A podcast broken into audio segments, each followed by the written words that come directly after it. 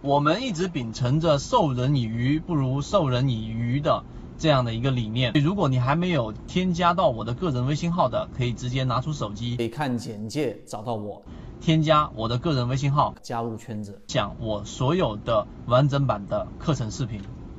大有大玩，小有小玩，不同的资金体量它会有不同的玩法。就像是我们说大资金它的操作模型和小资金操作模型是不一样的，最。本质的内核的一个地性原理，大有大玩，小有小玩，到底是怎么样的一个含义？随着你的资金体量会不断不断的增加啊，虽然说大部分的我们说市场当中的散户都是在不断不断的资金越做越小，越做越小，那主要是因为没有得到一个真正的好的模型和适合自己的模型。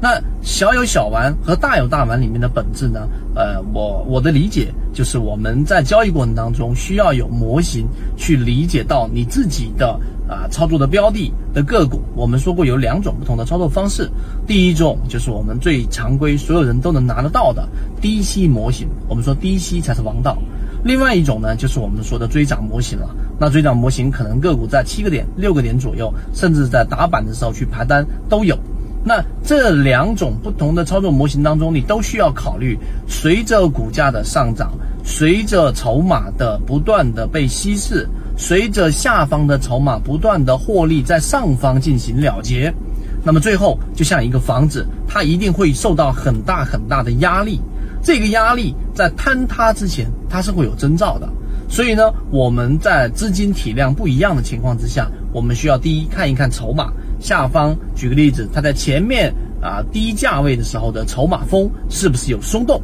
一旦松动，你就记住了，就是你的房屋上面去压了积雪了啊，它随时都可能坍塌。这是第一个。第二个，我们一般情况之下会在六十分钟级别和三十分钟级别以及十五分钟级别去找一找它的中枢，在上涨过程当中，MACD 的柱体面积以及均线所交汇的这个面积是不是形成了一个背驰？一旦在上涨的时候形成背驰，量能衰竭，意味着整个房屋它的整个柱体就已经开始在摇晃了。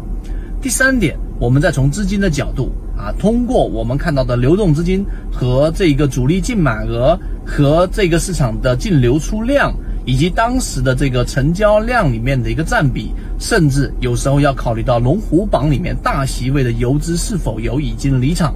那么这一些呢，三个条件最终会帮助我们在资金体量逐渐逐渐做大的过程当中，来去让我们的资金平稳的增长。每一步都是一个阶段，每一步也都很艰难，所以才需要去建立我们终身交易、终身进化的这样的一个呃理念。所以这一点上，希望大家能够啊有所启发。那后面我会针对刚才所讲的每一个细致模块，在我们的终身进化，我会拿实际的例子给大家，希望大家能够有所帮助。